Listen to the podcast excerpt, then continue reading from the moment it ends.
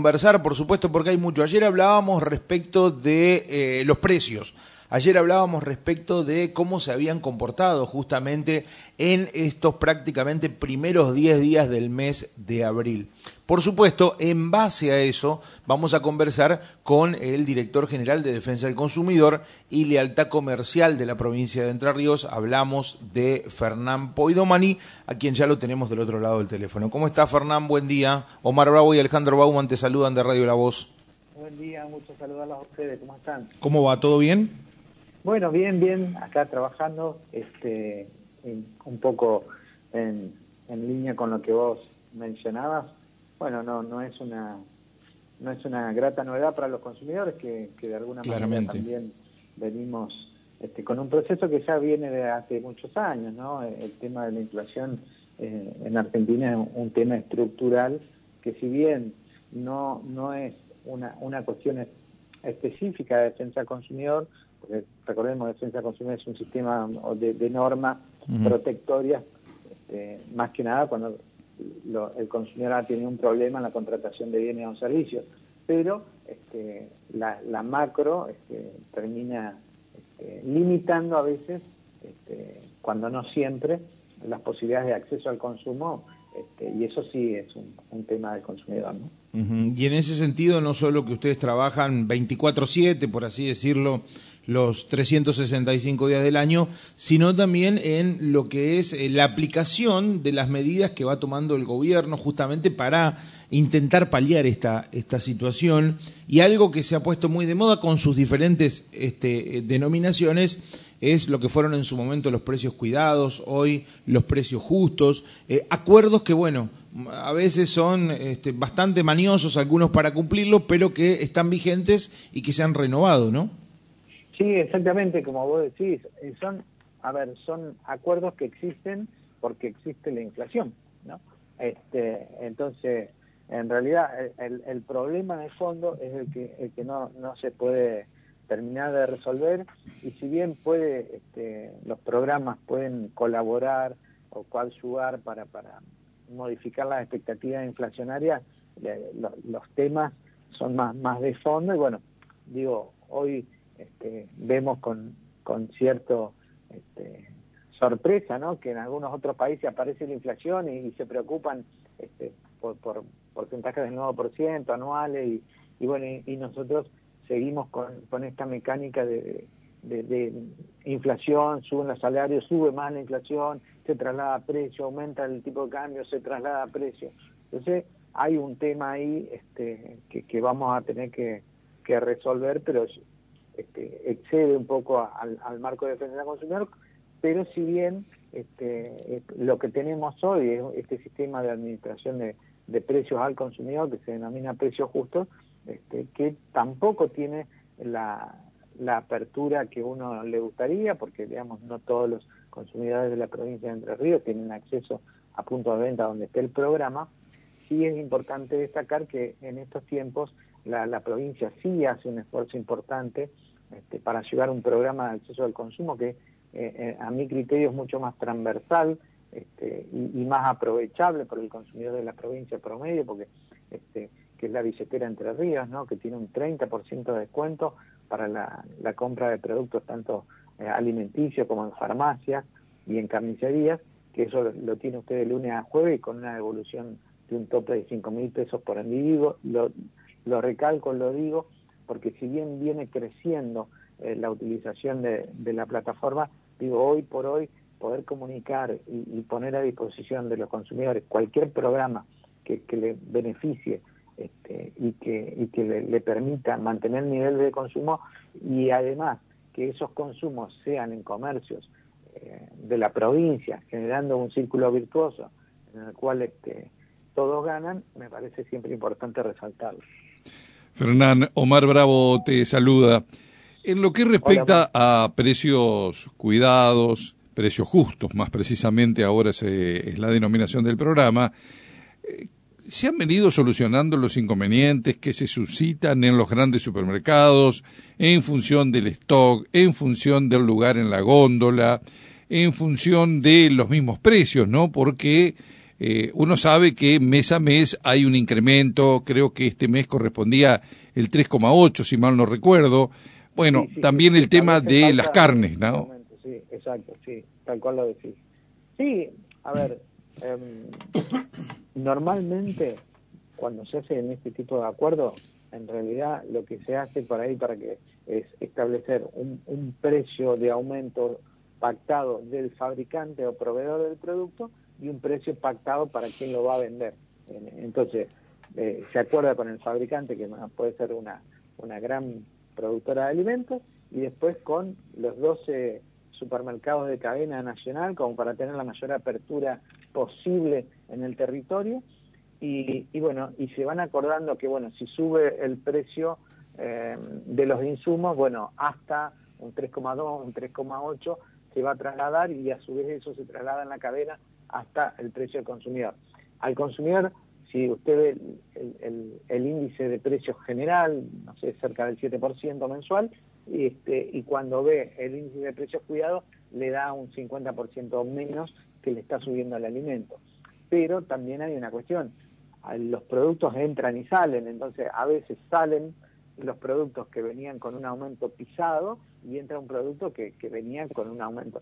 Porque las empresas también que lo fabrican dicen, no, este producto lo descontinuo y ingresa un producto nuevo, al ingresar un producto nuevo se discute de nuevo el precio. Por lo cual, este, siempre estos programas tienen una dificultad en la génesis de, su creación, no solo en la parte de control, sino también desde la producción del producto. Recordemos cuántas veces productos que han quedado este, económicos por distintas circunstancias de cálculo de inflación que después se disparó y después no aparecía no el producto de yogurcito que estaba en el programa, sino que ahora le cambiaban el nombre, le cambiaban el packaging, se llamaba de otra manera y, dejaba de aparecer el yogur que estaba en precio cuidado y aparecía lleno de los otros yogures que eran iguales pero con otra etiqueta. Fernán, el, el otro tema, eh, a ver, tiene que ver con lo que ha empezado justamente a darse en diferentes productos y tiene que ver con la ley de etiquetado frontal. ¿Han hecho ustedes un relevamiento en, estas eh, cadenas de supermercados con referencia a que eh, ya se está este, observando con mayor nitidez justamente eh, esta ley?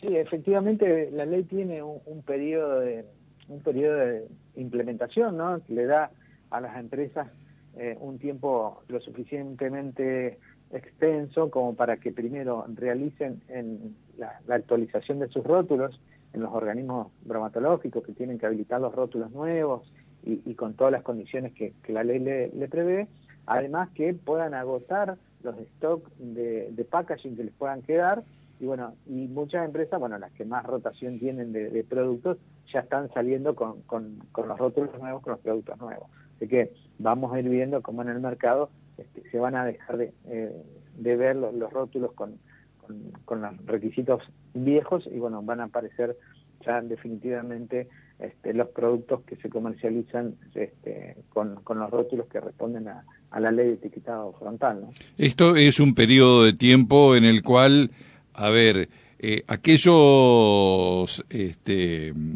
productos que eh, fueron realizados antes de la puesta en vigencia, si se quiere, de esta ley, todavía uno lo puede observar este, en, las góndolas. O sea, esto lleva un tiempo hasta que todos los productos eh, posean este octógono, ¿no? Exactamente. Todavía, hoy, al día de la fecha, este, todavía no es eh, no está facultada en la, las autoridades de aplicación de la norma para retirar de circulación porque todavía estamos en el tiempo de implementación. en, referencia a la cantidad de, del producto, ¿no? A ver si mm, me podés este, aclarar.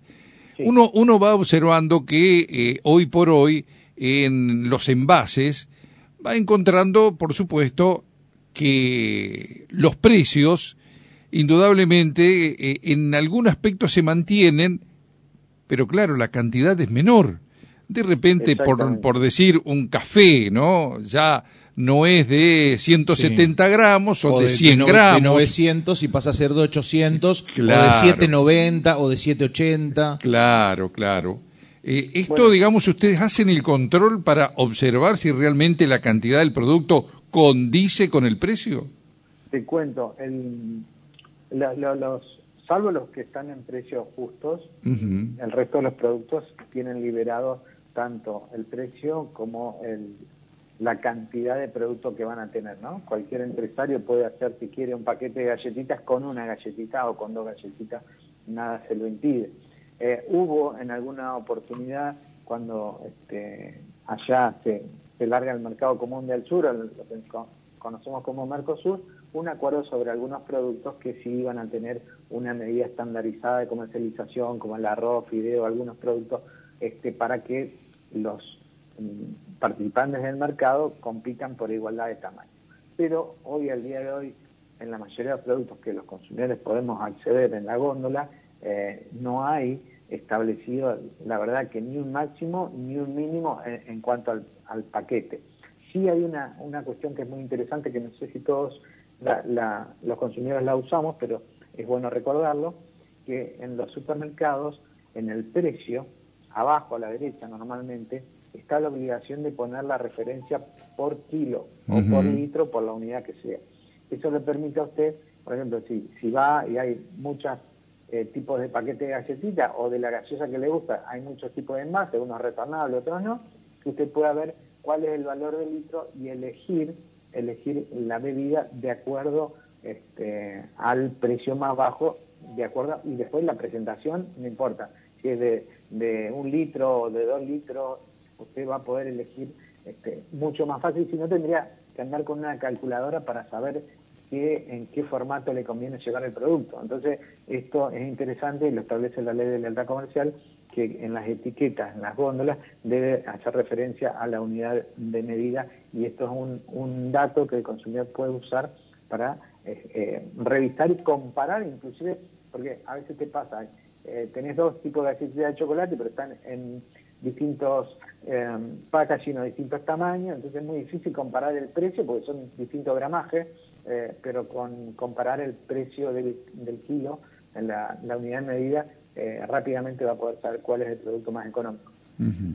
Sí, no, eh, es todo un tema, ¿no? Hoy por hoy las estrategias de ventas y a veces uno se pone a observar, inclusive hasta se llega a pesar el producto y difiere sustancialmente, ¿no? Hay diferencias este, por ahí hasta importantes en, la hierba, por ejemplo, Claro, capaz que son, pasan inadvertidos, pueden ser 50 gramos, pueden ser 80 gramos, 100 gramos, pero la verdad esto hace a la competencia desleal de eh, aquellos que producen un alimento y que, eh, digamos, lo cobran como que tiene un determinado peso sin que eso ocurra, ¿no? Lamentablemente esto es lo que se observa.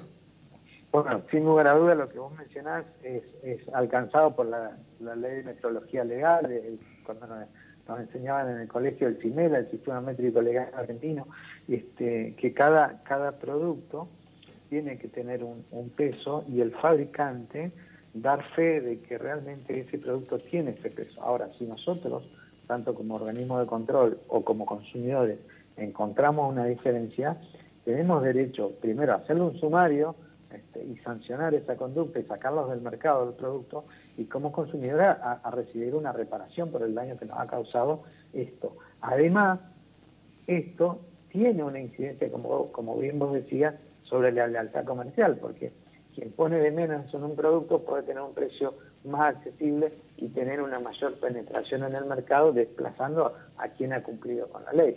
Por eso es tan importante hacer el seguimiento de este tipo de infracciones. Bueno, el, el, tema de la carne eh, prosigue entonces con un incremento, ¿no? Sí, prosigue. Este, la, vamos a, estar con algunas novedades. Seguramente este, nosotros formalmente no hemos sido comunicados, pero bueno, muchas de estas cosas se saben primero por la prensa, ¿no? Que están atentos siempre a, la, a las modificaciones que, que, tienen que ver con, con los precios de los consumidores. Y bueno, y recordarles también que más allá de los cortes, porque lo, hablamos al principio, ¿no? Que a, veces los programas, como estamos hablando ahora, de, están solamente en los supermercados de cadena y que los supermercados de cadena, este, primero, no todos tienen, eh, ejemplo de, un supermercado de cercanía que tiene muchas sucursales en la provincia, pero no todos tienen carnicería. Eh, o a lo mejor no todos tienen la calidad de la carne que uno quiere ir a comprar o uno quiere ir a comprar al, al, carnicero que le va a comprar siempre.